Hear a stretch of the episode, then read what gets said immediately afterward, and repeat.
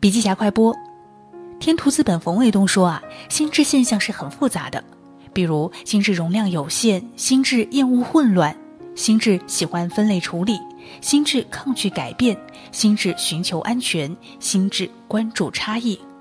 在这里呢，苏兰特别提醒大家，对顾客的需求要及时反馈，顾客的感觉就会很好。